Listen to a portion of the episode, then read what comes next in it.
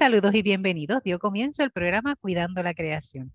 Este programa es auspiciado por la Pastoral Ecológica de la Arquidiócesis de San Juan de Puerto Rico y el Comité de Fe del Puente Enlace Latino de Acción Climática. Los domingos a la una de la tarde por Radio Paz AM810 tenemos este espacio de diálogo interdisciplinario multisectorial de base de fe ecuménico e interreligioso en el cual hablamos sobre la realidad de nuestra casa común o la realidad del planeta. Y sí, nos interesa muchísimo lo que acontece en el archipiélago puertorriqueño, que es de donde grabamos, ¿verdad? Y desde donde se trabaja este programa. El programa será retransmitido por Radio Oro 92.5 FM los sábados a las 7 de la mañana, aprovechando esas personas que a veces salen muy temprano en la mañana y tienen la oportunidad de seguir este, formándose. Aprovecho para saludar en este momento a mm, la obispa Idalia Negrón, en estos días estuve dialogando con ella y nos mandó, ¿verdad? Nos dejó saber que nos está escuchando. Así que, al igual que a ella, todos ustedes que los sábados aprovechan para escuchar este programa, siéntanse saludados y agradecidos. Eh, y usted también puede eh, buscar a través de internet el modo de escucharnos en vivo desde las plataformas que le permitan conectarse con el programa eh, de radio. Y ahí usted puede buscar Radio Oro 92.5 FM o Radio Paz AM810 y de ese modo nos puede escuchar. ¿Y quién le está hablando? Pues le habla la hermana Licia Viles Ríos, dominica de la Santa Cruz, y hoy en la mesa de diálogo virtual vamos a dar a conocer y vamos a dialogar y a reflexionar un poco sobre la reciente carta pastoral eh, implementando en la Arquidiócesis de San Juan de Puerto Rico la carta encíclica Laudato Si del Santo Padre Francisco sobre el cuidado de la casa común que Monseñor Roberto González Nieves, arzobispo metropolitano de la Arquidiócesis de San Juan de Puerto Rico, ha dado por publicar justamente el 15 de julio pasado. Así que estamos básicamente estrenando esta carta. Y para esto eh, me acompaña mi hermana de camino, Jacqueline Torres Mártir. ¿Cómo estás, Jackie? Hola, salud hermana Alicia, buenas tardes, buenos días eh, a todos los radioescuchas y bienvenidos a la edición 300, ¿cuánto? Eh, creo que es la 309, 310. Tengo que revisar, voy a revisar ahora mismo para decirte, porque estamos, ya ni me acuerdo, sí, ya ni me acuerdo cuál es la, la, la que es. Creo que una, quería poner la asignación, pero bienvenido, bienvenidos a la al piso 300 de la... De, programa Así es, así es. Estamos subiéndonos de, de piso. Yo no, tú pronto tú ves, sigues cumpliendo y ya yo cumplo así. número. Eh, Por lo menos hay más programas que yo. Sí, Sí. sí, era que antes de empezar el programa estábamos dialogando que yo eh, ahora en agosto cumplo 51. Entonces, claro, obviamente, eh, ¿verdad? Son, los programas son muchos más, lo dije. Bueno, si tú quieres decir el tuyo, Jackie. Vamos a decir el. ¿Cuántas? 60. Wow, ya Jacqueline llegó al sexto piso, eso está interesante. Bueno, pero Jackie, sería este, importante aclarar, ¿verdad? Que hoy vamos a estar hablando tú y yo sobre esta carta, algunas partes de la carta, porque quisiéramos reservar eh, un programa eh, con el favor de Dios eh, con Monseñor Roberto, donde podamos, ¿verdad? profundizar un poco más, ¿verdad? En qué lo motivó, un poco cuál es su línea y demás, pero no queríamos pasar por alto, ¿verdad? La oportunidad de anunciarles, ¿verdad? Públicamente a, los radioescuchas que tenemos este documento y que eh, pudiéramos trabajar por lo menos las recomendaciones que le da a la arquidiócesis, ¿verdad? Eso yo creo que es importante. Y con esto... Está disponible, Alicia, está disponible y lo puedes compartir en la página. Sí, lo puedo compartir en la página. Bueno, hay un, está, lo tengo en formato digital, ¿verdad? Sí, claro, este, exacto. Es un documento que tiene... Y seis páginas estoy mirando aquí. Sí, en, a nivel de números, ¿verdad? De numerales, como nosotros trabajamos los documentos, son 128 numerales. Así que no es un documento pequeñito, ¿verdad? Recordando que cada numeral eh, básicamente es un párrafo, aunque hay numerales que tienen, ¿verdad? Este, varios apartados que no necesariamente, ¿verdad? Es tan, es tan preciso así como un párrafo. ¿Verdad? Pero 128 numerales, así que es un documento corto, pero también extenso. Es corto en comparación de otros documentos, pero es extenso por el tema que, trabaja. O sea que lo podemos compartir para cuando tengamos la visita de Monseñor González, pues ya todos tengamos la asignación hecha de, leído. detenidamente, porque yo lo, lo leí por encimita, este, y ya entonces tengamos esa, esa tarea para poder aprovechar esa, esa entrevista, ¿verdad? De, en su momento. y cualquier cosa, tengan algunas preguntas o comentarios, pues que nuestra radio escucha desde ya. Eh, lo vayan, ¿verdad? Vayan compartiendo con nosotros nuestras páginas de Facebook, que es la forma que tienen de, interactuar con nosotras. Así que están invitados a que, a que lean el documento, una vez lo, lo ¿verdad? reciban esta información el día de hoy, y la hermana Lizzie lo va a estar colocando eh, de forma digital en la página de de Cuidando la Creación de Facebook para beneficio de todos nuestros radioescuchas y beneficio de, de esa próxima entrevista eh, con Monseñor González. Esperemos que sí, que se logre prontito. ¿Verdad? tu, tu, tu máster, este, tu formación en términos de y tu trabajo, ¿no? De la, de la carta, carta eh, pastoral. Yo estoy aquí de, para comentar y hacer algunas reflexiones. Perfecto, muy bien. Pues miren, lo primero es que esta carta pastoral eh, va dirigida a los feligreses de la Arquidiócesis de San Juan de Puerto Rico. Este documento, aunque Monseñor eh, en la introducción eh, lo indica, ¿verdad? Que se lo compartió y se lo informó a los otros miembros de la conferencia episcopal, entiéndase, los demás obispos de, de Puerto Rico. Eh, les anunció, ¿verdad?, que iba a estar escribiendo este documento y que lo iba a estar publicando, básicamente nos aplica a los que somos de la arquidiócesis. ¿Y quiénes somos los de la arquidiócesis? Bueno, el terreno, diríamos, eh, la parte territorial de la arquidiócesis va desde el pueblo de Carolina hasta Dorado, en esa zona, ¿verdad?, diríamos, de la costa.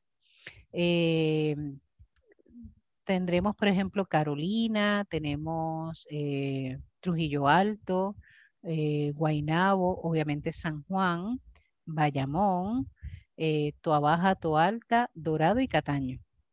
Entonces, básicamente los pueblos que componen eh, la parte del territorio, ¿verdad? Arquidiocesano. Eso se traduce en unas 142 parroquias, si no me equivoco, que atienden, ¿verdad? La feligresía de, esos, de todos esos pueblos a esas personas, ¿verdad? Esos que somos, diríamos, católicos, ¿verdad? Eh, y que pertenecemos a ese territorio eclesial, pues entonces nos aplican las cosas que nos dice aquí, eh, de forma directa, ¿verdad? De forma directa. Con esto lo que quiero aclarar es que si usted está viviendo, por ejemplo, diríamos en Barranquitas, en Arecibo, en Ponce, Mayagüez, ¿verdad? En el área este, en el área de Cagua. No es que usted no pueda leer este documento, es público, lo puede leer, lo puede estudiar, lo puede aplicar también, pero no tendríamos que ser, diríamos, eh, tan estrictos porque no es su obispo quien lo está promulgando, ¿verdad? No es su obispo quien lo está eh, eh, escribiendo y recomendando. El que hagamos ¿verdad? Diríamos como válido, ¿verdad? Las recomendaciones que él nos da. ¿Está bien? Pero aclaro, no quiere decir que usted no lo pueda leer, lo puede leer y se lo recomendamos, es buenísimo. ¿Está bien? Está muy bien escrito. Eh, lo que dice nos aplica a todos los que vivimos en este, en este archipiélago y a cualquier persona del mundo, diríamos, ¿verdad? Pero está dentro de la realidad de Puerto Rico. Así que eh, no tiene pérdida, ¿verdad? No tiene pérdida el documento es muy provechoso, pero hay unas recomendaciones, que es lo que tal vez hoy me gustaría trabajar junto con Jacqueline, conocer cuáles son las recomendaciones que Monseñor Roberto González eh, nos da a los que vivimos en la arquidiócesis de San Juan, a los que pertenecemos a la arquidiócesis, porque ahí sí hay unas recomendaciones que van a ser tal vez a nivel personal, ¿verdad? Que lo podamos hacer en nuestras casas. Hay otras recomendaciones que van a ser tal vez a nivel eclesial, entiéndase a nivel de parroquias, ¿verdad? Y es importante que los que somos de la arquidiócesis, sepamos, ¿verdad?, que tenemos un espacio también o una posibilidad en las parroquias de implementar algunas recomendaciones que nos da Monseñor. Y también hay unas recomendaciones que son para el colectivo, ¿verdad?, a nivel social eh, o a nivel sociedad, que a nivel de San Juan deberíamos entonces auspiciar o por lo menos, ¿verdad?, procurar. Y ya las vamos a ir conociendo poco a poco. ¿Está bien? Están esas propuestas de, para implementar en la arquidiócesis están en lo que numeraron el capítulo 11. Entonces están en los numerales, como tú dijiste, del 122. Estoy mirando el documento. Bueno, 122. Pero 122 completo. Pero lo subdivide de la A a la H. y entonces. Como ocho, ocho propuestas. Sí, esta carta pastoral, pues eh, se aterriza ¿no? en lo que es implementar el, el Laudato Si, estado en ese documento del Papa eh, Francisco. Eh, y entonces esas propuestas es la, ya la, la última dos o tres, dos páginas del, documento que tiene 58 páginas, pero se lee muy, muy, muy, es fácil de leer, ¿no? sí, uno lo puede leer de un tirón, incluso yo por lo menos lo leí en varias, varias ocasiones de un solo tirón. Sí, sí. Como dos horas leerlo lo lees primero todo para tener una idea y ya después entonces poco a poco eh, vamos marcando, vamos escribiendo, este, ¿verdad? Dependiendo de nuestro área de interés, ¿no? Tú como bióloga marina, a veces tienes una mirada, ¿verdad? Un poquito en esa dirección. Yo como educadora, pues la parte de implementar en las escuelas. Y este planificadora, porque eso no se te puede quedar atrás. Vamos. sí, Pero no la, no la ejercí, no, no soy planificadora profesional. Mira, no será planificadora profesional, pero cuando usted se siente a hablar con Jacqueline, Jacqueline tiene visión de planificadora. Ella sí, sí, sí. Así que no lo habrás hecho profesionalmente, pero lo aplicas y lo vives muy bien. Claro que sí, claro que sí. Pues, entonces continúe, hermana, con esa Claro que sí. Y antes tal vez de entrar a las propuestas, para que tengamos una idea de la estructura, porque yo creo que ayudaría un poquito a conocerlo, ¿verdad? Eh, mirando el índice, pues hay un agradecimiento. Eh, ahí Monseñor, pues, ¿verdad? Hace su parte de agradecer a las personas que colaboraron en ese, en este, en la redacción, porque entendamos, no es que Monseñor se la sabe toda. Monseñor tiene una idea, ¿verdad? Comienza a estudiar, comienza a preguntar, ¿verdad? A personas conocedoras del tema y eh, comienza a escribir, pero también tiene, ¿verdad? Esa, esa apertura de que otras personas puedan opinar, ¿verdad? Y hacen su aportación. Aunque él hace siempre la aclaración, ¿verdad? Que todo lo que él está escribiendo lo escribe eh, él, ¿verdad? Y si hay algún error, el error es de él, no de las personas que lo asesoran, ¿verdad? O que los asesoramos, porque ahí pues... Y hermana, es la primera en esas líneas de, de, agradecimiento, porque tampoco es que el Monseñor González llame a cualquiera. O sea, estamos hablando que su grupo de asesores, estamos hablando de un, de un Carl Soderberg, estamos hablando del doctor Colón, este, así, eh, por encimita, ¿no? Mirando, no tengo... Doctor eh, Máximo Cerame Vivas. Cerame Viva, o sea, todos personas de la academia y profesores que llevaron, ya jubilados, muchos de ellos que llevan, varios de ellos, ¿no? Que llevaron una vida de, de trabajo por el ambiente, por la conservación, por ecología, eh, o sea que esto tiene un bagaje eh, académico de contenido este, súper, súper eh, robusto, ¿verdad? Muy, muy importante. Y es importante que se sepa, ¿verdad? Que, que cuando un pastor, ¿verdad? En este caso nuestro arzobispo, eh, escribe un documento, publica un documento, no lo hace, como diríamos, disparando de la baqueta, ¿verdad? No lo hace tampoco sin prepararse, lo hace con mucha preparación, ¿verdad? Y con, y con mucha reflexión sobre todo de lo que está.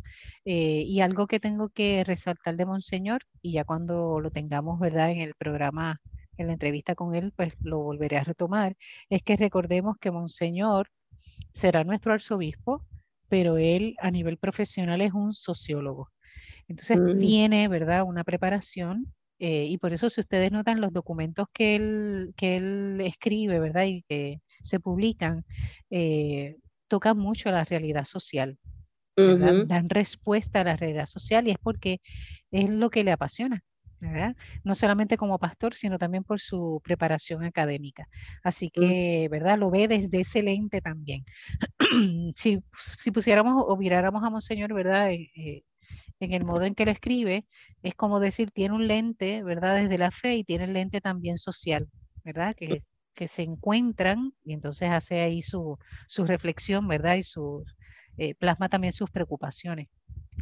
Así que en ese agradecimiento, pues ahí vemos todas las personas que, que colaboramos con él en este proceso, pero es él quien lo escribe, ¿verdad? Él es el que da la firma final y es el que dice esto eh, si está bien, es mío, si está mal, es mío. ¿Verdad? O sea, esa parte lo aclara.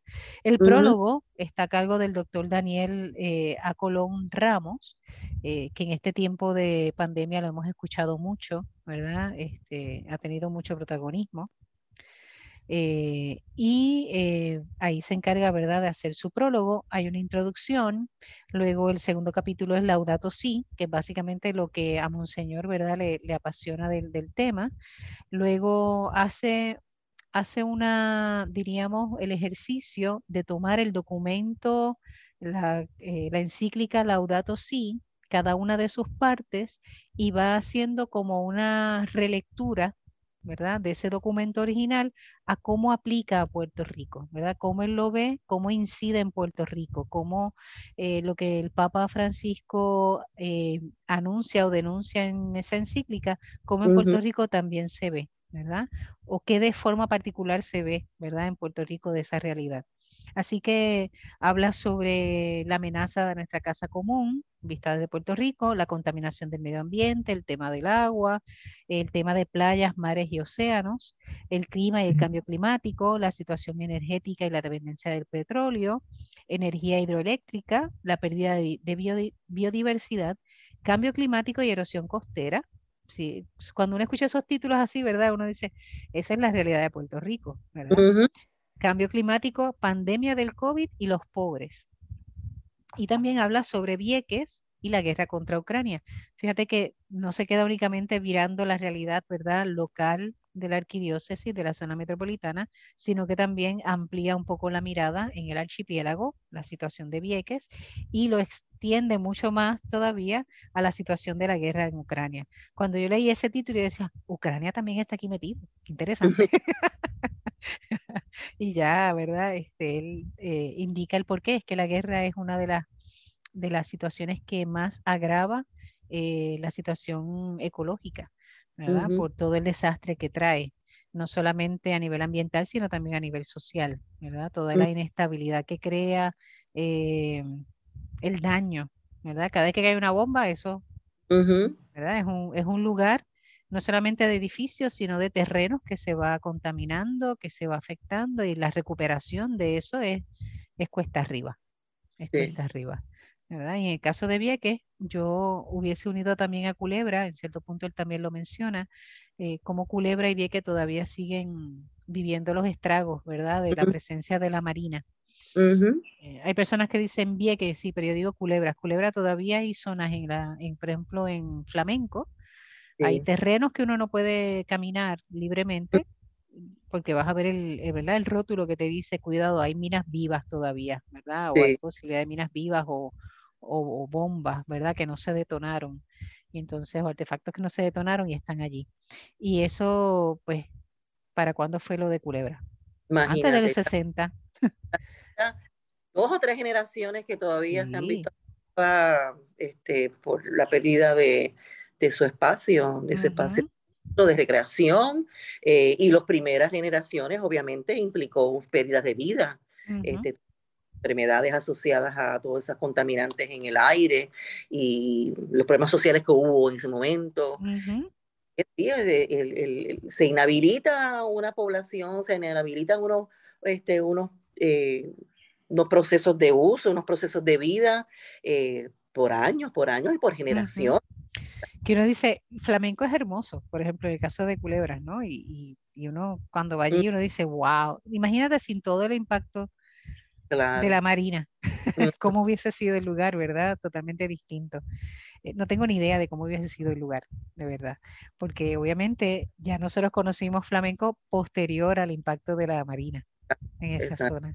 Y uno lo mira y uno dice, no, hasta que uno ve el tanque de guerra en la esquina, ¿verdad? Que todavía sobrevive como una memoria, ¿verdad? Como memorial de eso esa presencia. Así que, pues el tema de Ucrania él también lo menciona, ¿verdad? Así que eh, por eso les animamos a que lean el documento para que se enteren. Luego él sigue, ¿verdad? Detallando cada uno de los, de los eh, capítulos que Laudato si presenta.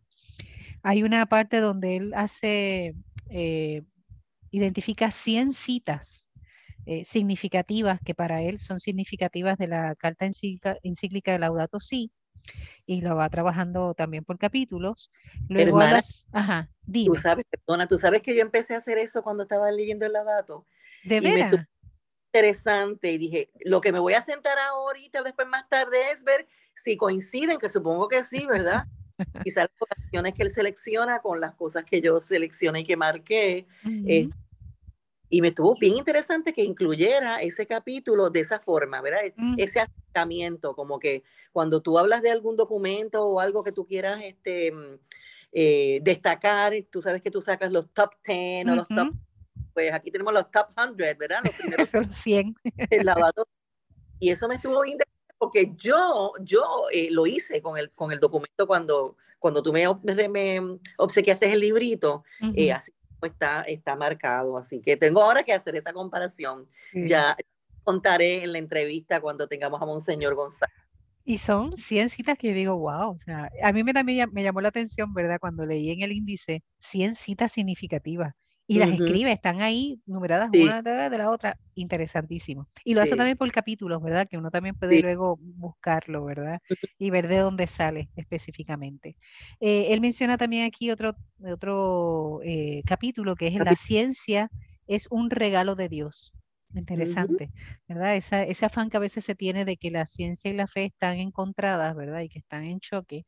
Eh, no siempre, ¿verdad? No siempre están en choque. De hecho, eh, la ciencia le aporta mucho a la fe y la fe también le puede aportar mucho y le aporta mucho a la, ciencia, sobre todo en la parte de mantener los límites, ¿verdad? Porque si, si dejamos a la ciencia ahí abierta, a la libre, nos van a llevar a lugares donde luego no podemos manejar, ¿verdad? Las consecuencias. La fe en ese caso, ¿verdad? Crea un balance y, y mantiene unos límites no es poner límites por ponerlos, sino porque realmente no es necesario tampoco extralimitarse, ¿verdad? Uno no tiene que, probarlo todo, uno no tiene que, irse, ¿verdad?, a los extremos. Hay un poco de mesura. Así que mm, esa parte de la ciencia es un regalo de Dios, me parece un, tema interesante. Luego, eh, Monseñor, obviamente, eh, publica este, esta carta pastoral el día 15 de julio, que es la fiesta de San Buenaventura, y él mm. explica, ¿verdad?, la relación de Laudato Si y San Buenaventura. San Buenaventura eh, fue un franciscano que entró posterior a, San Francisco de Asís, a, esa orden, y pues tuvo también sus aportaciones. Entonces, ahí, Monseñor, eh, la fecha también es significativa, ¿verdad? No se publica en cualquier fecha por publicarse, sino también hay una razón, ¿verdad?, de por qué escoger el 15 de julio y ahí Monseñor pues también lo explica. Y el último capítulo, bueno, el último, penúltimo, eh, básicamente el penúltimo capítulo es las propuestas para implementar en la Arquidiócesis de San Juan, que es lo que nosotros vamos a hacer en la segunda parte de nuestro programa. Luego tiene un tema de sinodalidad, eh, porque dentro de lo que es la Iglesia Católica, el 2023, eh, estamos invitados eh, todos y todas a participar de ese gran sínodo, que lo que se está buscando es caminar juntos, ¿verdad? Para hacer una, diríamos, un proceso de conversión eh, sinodal eh, dentro de la iglesia. Y Monseñor también pues, dedica unas palabras para eso. Tiene la conclusión y el glosario, que sería así como un poco así eh, las palabras claves y demás. Así que eso es un poco lo que contiene esta carta pastoral y que ahora nosotras, luego de, la, de aprovechar y, indicar que estamos escuchando el programa Cuidando la Creación, vamos entonces a detallar eh, lo que vienen siendo las propuestas a implementar. Así que ya que si me permite, voy a indicar, ¿verdad?, que estamos en el programa Cuidando la Creación por Radio Paja M810 los domingos de 1 a 2 de la tarde y que se retransmite los sábados a las 7 de la mañana desde Radio Oro 92.5 FM. Agradecemos a nuestro técnico Ismael Arroyo, eh, que nos da la oportunidad de estar, ¿verdad?, este, por este medio y hacerlo sobre todo de modo virtual y que él pueda, ¿verdad?, permitir que se escuche a través de las ondas radiales. A él muchas gracias y también a todo el equipo de trabajo, iniciando obviamente con el jefe que viene siendo Alan Corales. Muchas, muchas gracias. Eh, y aprovechamos para saludar a todos aquellos que, ¿verdad?, semana tras semana se conectan, eh, ya sea por radio, ya sea que nos hablan a través de Facebook. Cada vez hay más personas, ¿verdad?, que nos hacen comentarios. Tratamos de compartir esos comentarios en, en, la página y en, la, y en el perfil de Cuidando la Creación en Facebook para que ustedes también se enteren, ¿verdad?, de cuál ha sido el parecer Un poco así de retroalimentación que a veces nos comparten y eso nos ayuda mucho también, ¿verdad? A hacerlo. Y este, ese es el modo que ustedes tienen para comunicarse con nosotros desde Facebook, Cuidando la Creación. Si usted no pudo escuchar este programa o le gustaría repetirlo, sepa que ya mañana lunes, a partir de las ocho y media de la mañana más o menos, se sube en formato podcast, que eso también, ¿verdad? Es otro modo de escuchar este programa y que usted puede escucharlo en cualquier momento, de día, de noche, por pedacitos, por dosis, como tenga disponible.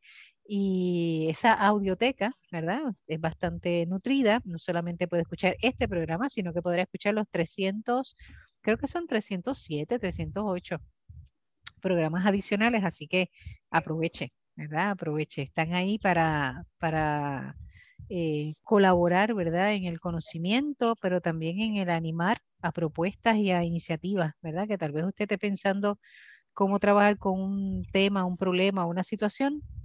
Des una vueltita por cuidando la creación por si acaso hay gente que ya ha trabajado el tema y que les pueda dar, ¿verdad?, motivación. Eh, y con respecto a ELAC, usted puede buscar también a través de Facebook, Instagram o Twitter, ya sea Enlace Latino de Acción Climática o el Puente Enlace Latino de Acción Climática. Nosotros le seguimos llamando como de siempre lo conocimos, ELAC, que es la forma, ¿verdad?, que siempre le llamamos, el puente ELAC. Así que ahí tiene, ¿verdad?, también posibilidades para conocer alternativas, actividades, propuestas, eh, reclamos de justicia ambiental que se están haciendo y que siempre trabajamos la parte del tema de energía, que es uno de nuestros fuertes.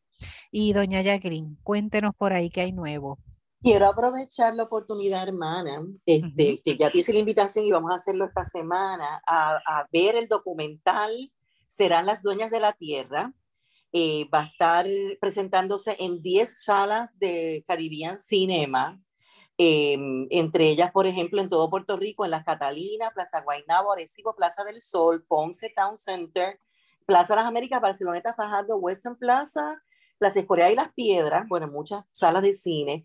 Eh, las, serán las dueñas de la tierra, es un documental eh, hecho por, por, por artistas, no, por artistas, ¿verdad? Talento puertorriqueño, eh, hablando la historia de tres agricultores, entre una de ellas una agricultora que vamos a entrevistar pronto, dentro de unas semanas, Stephanie Rodríguez, este, Ian, que también es un agricultor que ha, que ha trabajado eh, creando eh, muchos cohortes, muchas células, muchos grupos. De ahí sale el colectivo Guayquía, ¿verdad? En donde la presencia de ellos en, en, la tierra, el trabajo de la tierra, sus vicisitudes, su problemática, eh, la parte social, ambiental, vamos a ver todos estos temas en uno. ¿Verdad? En un resumen de lo que me han dicho, porque no, no hemos visto, pero la vamos a ir a ver, así que después lo, lo comentaremos. Pero Está dando, haciendo mucho ruido este documental. Eh, las personas que, ¿verdad? que ya lo han visto y han comentado en las redes sociales dicen que está muy interesante, muy buena, muy bien hecha, muy bien hecha. Así que les invito a que serán las dueñas de la tierra, eh, eh, que ese documental no se lo pierdan. está en las salas de, en 10 salas de Caribbean Cinema. vamos a poner la información en la página de Cuidando la Creación para que tengan, ¿verdad?, la oportunidad de buscar la sala. Así que los invito a que a que no pierdan la oportunidad de, conocer sobre este tema, abundar este tema, la experiencia, ¿verdad?, de, de agricultores y agricultoras puertorriqueños eh, y apoyando, ¿no?, la, la, los documentales del trabajo, ¿no?, locales, de nuestro país local. Claro que sí. Así que, y tenemos la asignación de nosotras ver, ir a ver ese documental. si lo quieren ver, vamos a estar el jueves, el jueves 28. vamos a estar por allí en la tanda de las 7 de la noche. Acompáñennos. Pero desde el mediodía empieza a ir distintas, como, cuatro tandas desde temprano hasta la última. Busque, creo busque información. Busque información. Lo vamos a poner en nuestra página. Vamos a tenerlo allí. Lo voy a enviar para que lo posteen. Bueno, pues la primera, entonces. Claro que sí, la primera parte del programa hemos estado hablando, ¿verdad?, sobre esta carta pastoral, la más reciente carta pastoral de que Monseñor Roberto Octavio González Nieves, arzobispo metropolitano de San Juan de Puerto Rico, ha publicado el 15 de julio exactamente la semana pasada, el viernes pasado, y que eh, tiene como título Implementando en la Arquidiócesis de San Juan de Puerto Rico la carta encíclica Laudato Si del Santo Padre Francisco sobre el cuidado de la casa común. Y que no es otro, otra cosa que haber hecho una reflexión, Monseñor, eh, luego de leer, estudiar y reflexionar eh, Laudato Si, que fue publicada en el 2015 eh, y que ahora eh, él ha hecho como, diríamos, una relectura de la realidad de Puerto Rico, concretamente la realidad de San Juan de Puerto Rico, y ver cómo Laudato Si ilumina, diríamos, ¿verdad? Incide en esta realidad y de qué forma, ¿verdad? Lo que nos propone eh, el Santo Padre, de algún modo, ¿verdad? Puede también ayudar acá a Puerto Rico, particularmente a la arquidiócesis. Y eh, ahora en esta segunda parte del programa vamos a escuchar o vamos a reflexionar un poco sobre las propuestas que Monseñor Roberto eh, indica que se deben implementar en la arquidiócesis. Previamente habíamos hablado, ¿verdad?, un poco los temas, los capítulos, y hemos indicado que próximamente tendremos a Monseñor para dialogar con él, ¿verdad?, sobre el documento en general, pero queríamos aprovechar dar a comunicar, ¿verdad? Dar a conocer sobre esta, esta carta y entrar específicamente en las propuestas, que ahí es lo que nos toca, ¿verdad? ¿Qué nos toca acá a nosotros hacer y que nuestro, en este caso, nuestro pastor Roberto González Nieves nos está recomendando. Así que estamos hablando de los numeral, el numeral 122, que tiene eh, ocho, diríamos, estrategias ¿verdad? O ocho propuestas concretas que ahí vamos entonces a, entrar. Jackie, si quisieras, puedes tú leer y vamos entonces reflexionándola. Claro. Una a una. Sí. Eh, dice, a continuación presentamos algunas propuestas para avanzar en la implementación de la DOTO-SI en nuestra casa común. A. Actuemos desde la comunidad, nuestros hogares, desde nuestras iglesias, individualmente y desde el gobierno, amparados en el principio del bien común a favor del cuidado del medio ambiente y la preservación de nuestros recursos. Si bien se requiere de la acción del gobierno, también urge que todos nos miremos todos en el espejo y comencemos a actuar para el cuidado de nuestro archipiélago, nuestra casa común.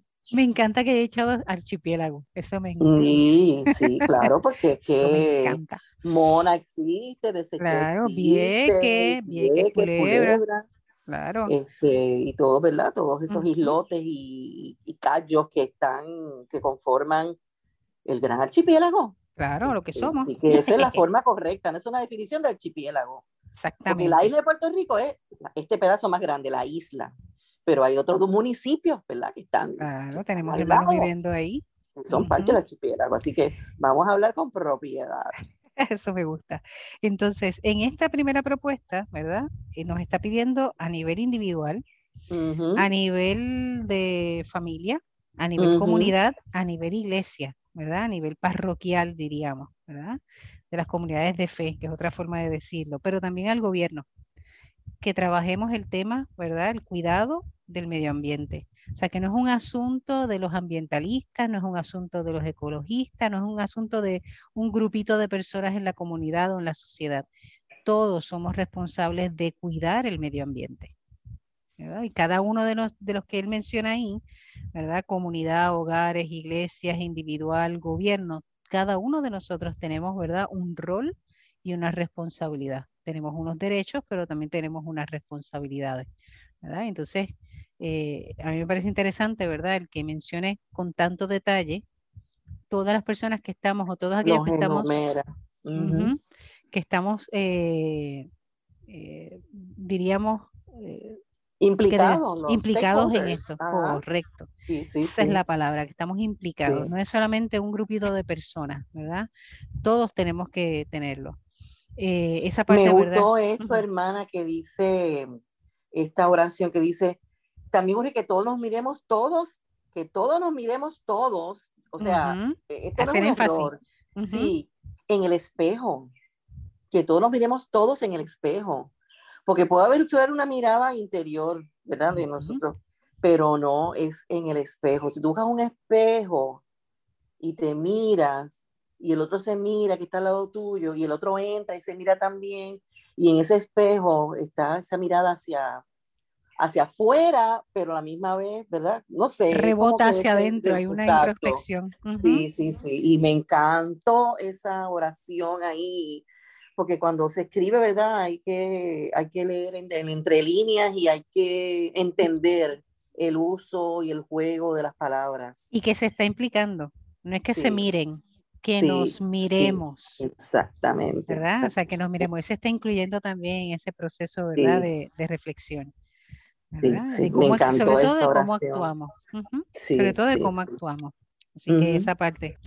La próxima propuesta, que sería la B, la puedo dice, apostemos, dice él, a un extenso diálogo entre la ciencia, la política, la economía y la fe para forjar un proyecto ambiental de país integral donde nos comprometamos todos y todas a proteger esta patria, que es nuestra casa particular y común. Aquí viene el aspecto del diálogo, ¿verdad? Y no es solamente diálogo entre ciencia y fe, sino ciencia, política y economía, ¿verdad? Y la fe son cuatro, diríamos como cuatro pilares, ¿no? Exacto. Pero pensamos como cuatro pilares eh, que sostienen a la, a, la, a la sociedad, ¿verdad? Y ese término de patria, yo sé que a algunos les choca, ¿verdad? Pero patria es donde el lugar donde donde naces, ¿verdad? El lugar donde viven tus padres y donde naces. Así que esa es tu patria y Puerto Rico es nuestra patria, ¿verdad?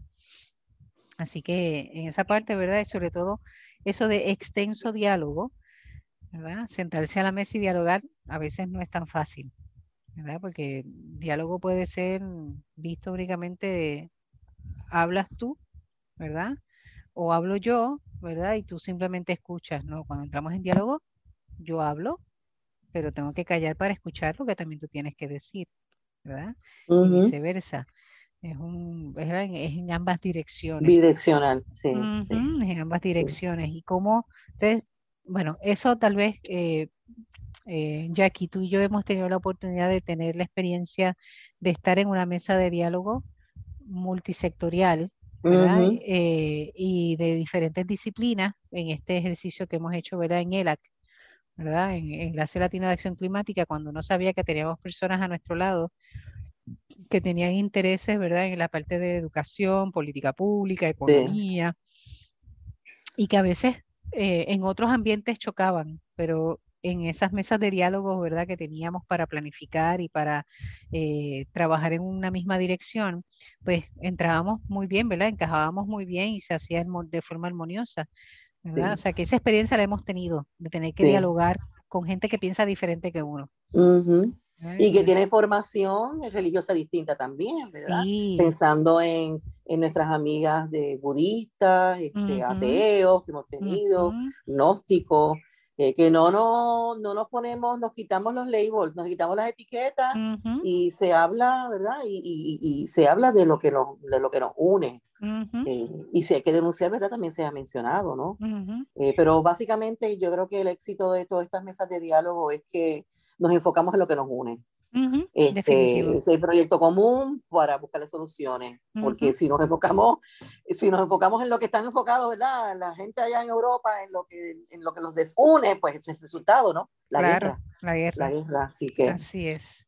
Eh, así es. Sí, hemos tenido, nos hemos capacitando poco a poco en, en, en escuchar, que es más difícil que hablar. Hay mucha gente que le encanta escucharse, mucha gente que le encanta hablar y hablar y hablar escucharse y el ejercicio de, de callar y, y, oír, escuchar, es mucho más difícil. Y, la, y tener esta tolerancia. Yo, por ejemplo, era muy intolerante a, la gente que, que, rápido yo identificaba que hablaban y le gustaba lucir y pararse, los primeros que hablaban y, y mencionaban. Y eh, es, me calcomía como que por dentro, ya como que he aprendido a, a calmarme pues, y a respetarlos y reconocer que eso es parte de su ser o su idiosincrasia y, y que y como yo maneje las cosas y como yo me sienta, pues depende de mí. Depende de mí. Eh, pero sí, es muy difícil este, aprender a escuchar. Y es interesante porque, por ejemplo, a veces, y es tal vez una invitación, ¿verdad? Eh, los que están en la ciencia, los que están en la política, los que están en la economía, también tienen una dimensión de fe. Y es reconocer, ¿verdad? Y los que estamos en la fe también tenemos unas dimensiones ciencia, política, economía, ¿verdad? O sea, es, reconocer que estamos de forma integral también, ¿verdad? Que, eh, por ejemplo, yo cuando yo como religiosa, y en este caso pues representando a Monseñor Roberto, pues no me puedo diríamos, por unas gárgolas, ¿verdad? Y solamente lo voy a ver desde la fe todo. No, no, no. Entro en diálogo y escucho, me pongo en su lugar, comprendo, porque yo también tengo una parte de ciencia, tengo una parte también económica que me preocupa, tengo un aspecto de la búsqueda del bien común, que eso es la polis, ¿verdad? La política. Y entonces, ¿cómo lograr, verdad? ¿Cómo lograr ese diálogo? Es un reto, pero se puede. ¿verdad? Se puede. Hay personas que, que facilitan esos procesos y si nosotros nos hacemos conscientes, ¿verdad? Que la que que no es defender mi parcela, sino es buscar lo mejor para nuestro país. Pues entonces ya ahí uno comienza a dejar las armas, ¿verdad? Y, a buscar estrategias de diálogo. Así que creo que eso es importante. Ese diálogo es un, es un ejercicio que hay que hacerlo constante, ¿verdad? No, se puede, no se puede renunciar a él. Bueno, la propuesta C. Eduquemos de manera integral desde las escuelas sobre el ambiente el cambio climático, el calentamiento global, nuestros recursos, sus amenazas, mejor utilización sobre la ética ecológica y sobre cómo dejarle a las futuras generaciones un Puerto Rico que cuide la creación como una casa común. Una educación que vaya más allá de lo académico y se involucre en prácticas y actividades para el cuidado del medio ambiente, como por ejemplo reciclaje, ferias científicas como un, mar, como un marcado énfasis en energías renovables, Además, escuelas e iglesias que tengan su propio sistema de energía solar, tal vez estas deben ser metas para el 2030. Reconozco los avances de algunas escuelas y los felicitamos por estas iniciativas. Nos toca llevar a cabo estos proyectos en nuestras iglesias, parroquias e instituciones eclesiales. Así es. La educación. no podía faltar, ¿verdad? La educación. Claro. Pero y la práctica, llevarlos a práctica, a la acción. Que no sea solamente la parte teórica, ¿verdad? Una cosa es hablar del campo y hablar del bosque, otra cosa es ir al campo, experimentar el bosque, ¿verdad? Y hacer prácticas que vayan consonas a eso, ¿verdad? Y ya Como resume, perdón, como se resume brevemente mi mentor, doctora Bruña, walk the talk. Este, como ha dicho, si usted haga lo que usted dice. Y eso eh, tiene una fuerza mayor, ¿verdad? Es un ejemplo mayor, el ejemplo siempre es raza. Y esta parte de la ética ecológica, ¿verdad? Que eh, algunos pues la tenemos o por lo menos, ¿verdad? Tratamos de, de, mantenerla, pero es importante. Todo lo que, lo que se hace y lo que no se hace tiene una incidencia en nuestro ambiente. Es crear esa conciencia de que eh, el agua que usas, la ropa que utilizas, la comida que consumes, la que no consumes también, pero la adquiriste y se votó, todo eso, ¿verdad? Implica también tener una ética. El por qué voy a, utilizar estos recursos, por qué no los voy a utilizar, eso es parte de la ética, ¿verdad? Ecológica, por qué lo hago, ¿verdad? ¿A quién beneficia? ¿Cuánto tiempo beneficia? ¿Verdad? Este, ¿A quién afecto? El adquirir un producto, cómo afecta a otras personas, ¿verdad? Lo que, ejemplos concretos, por ejemplo, para generar energía aquí en Puerto Rico se está utilizando carbón en la zona, en la zona sur. Ese carbón no sale de aquí, ese carbón sale de otro país. Pues a ese otro país nosotros también estamos dañando, ¿verdad? Entonces, esa conciencia ética, ¿verdad? Esa conciencia ambiental también es importante tenerla. Así que aquí la educación, y tú que te mueves en esa área, este, eh, Jackie, eh, se propone. Sí, el llamado es, el llamado es a, hacer actividades, a hacer prácticas, a realizar este, ferias y, y, proyectos concretos. Y el llamado que hace Monseñor aquí, este, como implementación al área de eh, metropolitana ¿no? de San Juan, es que sus instituciones eclesiásticas, iglesias parroquias ya le una fecha y todo. Mira, vamos a ver si para el 2030 este, ya lo ponemos como unas metas, ¿no? Que vayamos este, puntualmente seleccionando cuáles van a ser esas, esas prácticas que vamos a realizar. Para lograr energía renovable nada más. Exacto, nada más en ese tema, nada más en ese tema. O sea, que, que, él pues hace un llamado y le pone una fecha, ¿no? Sugiere una fecha. Así es. Así que tenemos trabajo, así que usted escucha y si se hace en las parroquias, se puede hacer en las casas. Eso es de ahí. Y ya hay muchas escuelas que tienen sus, eh, por lo menos sus proyectos de paneles solares, sistemas solares en eh, iglesias también que conozco, ¿no? Que ya se están moviendo en esa dirección y programas de reciclaje en sus oficinas, o sea que, eh, y para eso existimos nosotras organizaciones y los consultores ambientales y, la, y las personas que trabajamos de forma este, voluntaria en distintas organizaciones ambientales que usted recurra a ellos para, para, orientación, para educación, para eh, que lo llevemos de la mano, eh, hagamos esas auditorías, este, esas inspecciones, esas evaluaciones en, en, sus facilidades, de ver de qué manera esas metas se pueden cumplir de forma concreta en sus, en sus edificios, en sus comunidades. O sea, ese, por eso es que existimos estas organizaciones, ¿no? Para, para, eh, traducir ese conocimiento, ¿verdad? Lo que dice no solo académico, sino ese conocimiento en prácticas. Eso es lo que queremos. Y entonces, la, D. Eh, la D y la E, yo las voy a leer juntas porque son dos temas que están relacionados.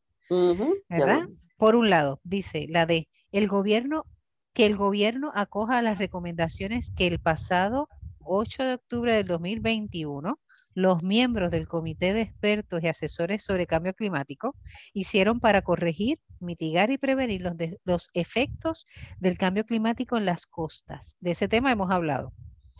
¿Verdad? Y sabemos que está detenido y está, ¿verdad? Este, y fueron ciento y pico de recomendaciones eh, que, el, que el gobernador Pierluisi, muchas de ellas, como digo yo, le batió para adelante, pero para las agencias, para que ellos las evaluaran y todavía estamos esperando el año pasado. Y entonces la E viene siendo que el gobierno acoja las recomendaciones de la organización Queremos Sol, la cual presenta cómo lograr, eh, presenta cómo lograr energizar a Puerto Rico con energía solar al colocar celdas fotovoltaicas en los techos y proveer sistemas de batería de respaldo. Esos dos temas van unidos, ¿verdad? Cambio climático y el problema de, ¿verdad? De, en las costas sobre todo, los efectos en, eh, costeros, que es donde más nos va a tocar, ¿verdad? Y esta otra propuesta que se le da al gobierno, ¿verdad? Que insta al gobierno de que asuma la propuesta de Queremos Sol, que es el lograr ese energizar los techos de residencias y de edificios gubernamentales ¿verdad? Para no tener que utilizar terrenos con valor ecológico o con valor de, eh, de, agricultura agrícola, para poder entonces hacer mejor uso, ¿verdad? Así que creo que aquí, Monseñor, eh, ha tocado dos temas vitales y ha señalado, ¿verdad?, de forma correcta, dónde se logran los cambios significativos en Puerto Rico. Así que se las apuntó ahí, de verdad que ahí, tiene A. Sí, en esas dos oraciones, o sea, si tú vas al documento del comité de expertos y miras todas esas científicas recomendaciones, eh, están, están ya enumeradas, están eh, apoyadas por, por, por, las mejores mentes y académicos del país, eh, que han hecho que se, que se apoyan en estudios. Este, eh, las mejores prácticas en Puerto Rico, eh, investigaciones que se han hecho. ¿Qué más, quiere, qué más queremos? ¿Qué más hay que revisar?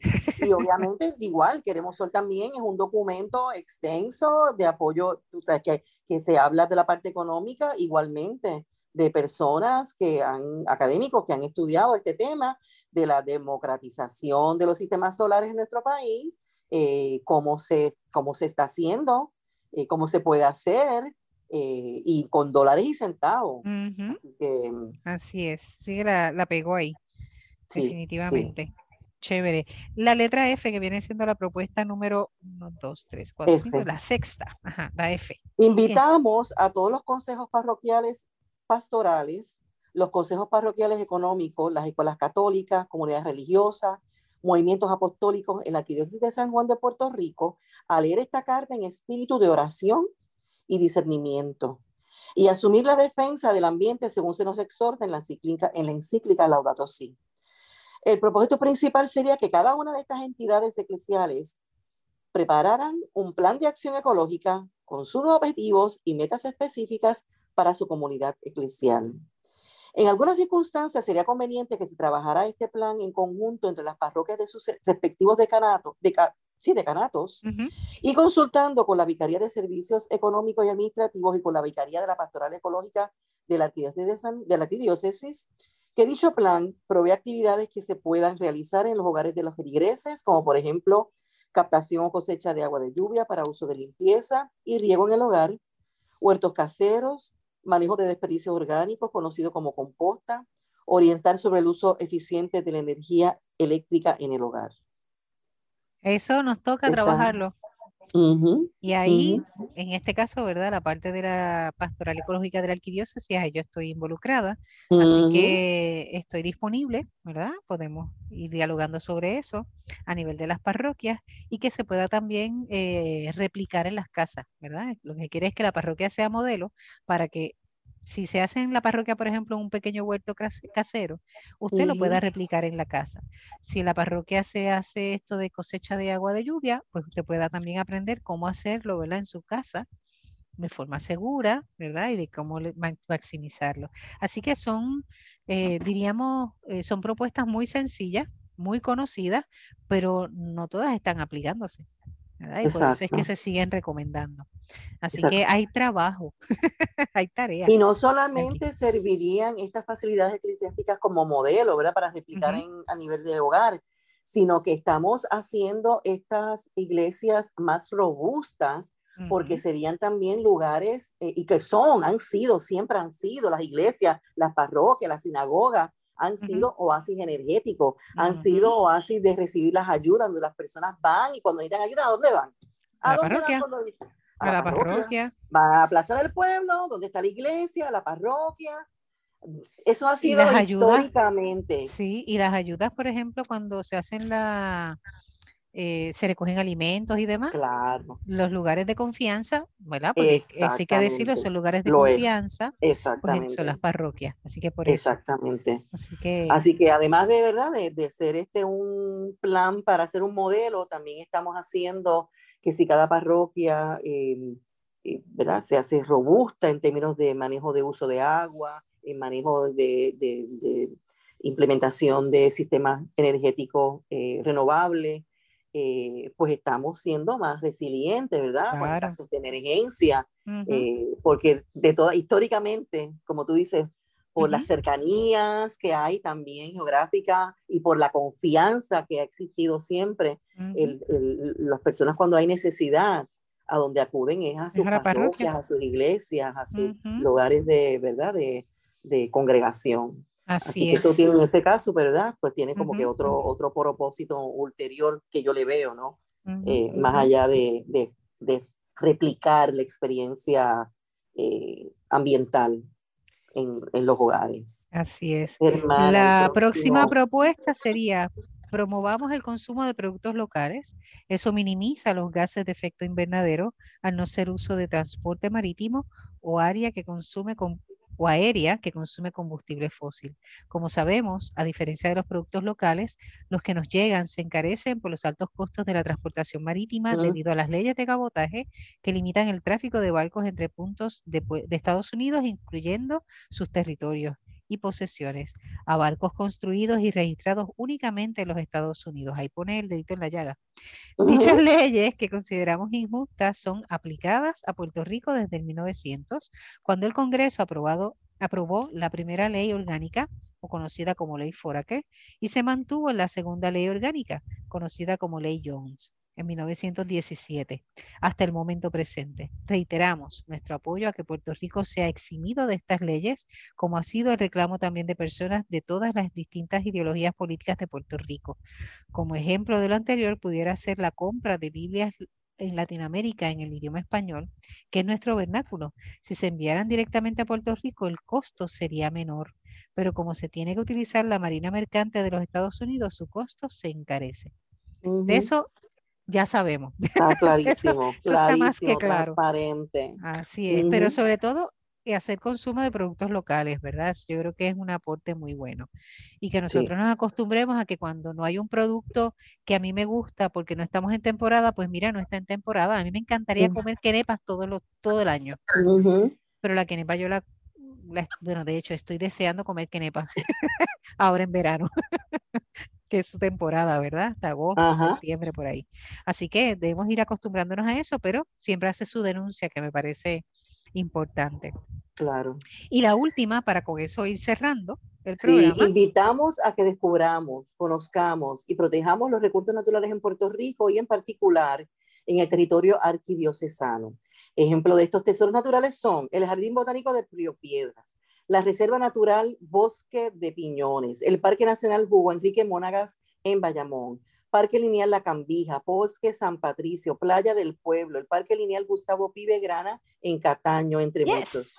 Yes, el reconocer su valor ecológico y los beneficios que representan para nuestra sociedad nos permitirá cuidarlos y protegerlos. Ahí no están todos, pero hay algunos, ¿verdad? Y mencionados, tenemos un montón, definitivamente. Sí, sí, muchachos, en la metropolitana, un montón. Hay un montón. Pero es un ejemplo. Claro que sí. Definitivamente, lo que, tú no, lo que tú no conoces, tú no lo puedes cuidar y no puedes proteger. Así, que tenemos que ir a visitarlos para conocerlos, para descubrirlos y, y, y, cuidarlos, y cuidarlos, ¿no? Así es. Bueno, pues aquí tenemos por lo menos, ¿verdad? Eh, lo que aplica ¿verdad? Las recomendaciones que nos toca aplicar en la Arquidiócesis de San Juan desde esta carta pastoral que es implementando en la Arquidiócesis de San Juan de Puerto Rico la carta encíclica Laudato Si, que Monseñor Roberto González Nieves ha tenido como bien eh, promulgar el 15 de julio de este año, día de la fiesta de San Buenaventura. Así que para aquellos que a veces piensan, ¿verdad?, que nuestros pastores no están al día, pues aquí tenemos un ejemplo, sí está al día. ¿Verdad? Si está al día y está muy atinado, ¿verdad? Eh, obviamente que se pudiera decir mucho más, claro que sí, pero no es necesario tampoco, ¿verdad? Eh, abundar tanto. Por lo menos nos da unas pistas importantes y necesarias. Así que nos alegra mucho, ¿verdad? El que podamos eh, haber tenido la oportunidad de, de dialogar con ustedes o compartirles con ustedes esta parte, ¿verdad?, de lo que son las recomendaciones, pero prometemos tener también un programa con Monseñor para poder dialogar con él, ¿verdad?, más sosegadamente sobre qué lo motivó, ¿verdad?, cómo, qué otras cosas sueña, por si se quedó algo, ¿verdad? Así que ahí tenemos. Así que Jacqueline, gracias por acompañarnos en este día. A la orden, ya nos vemos pronto. claro que sí, ya ustedes, eh, Radio Escucha, ya saben, eh, tenemos recomendaciones que son conocidas, eh, tenemos reclamos que son conocidos, pero necesitamos también sentirnos enviados, ¿verdad? Tocados por eso y enviados también para poder este, hacer la diferencia. nuestra patria, como bien dice Monseñor, necesita cambios urgentes y somos nosotros quienes podemos, ¿verdad?, ayudar a que eso se logre. Así que seguimos cuidando la creación hasta la próxima semana. Dios les bendiga.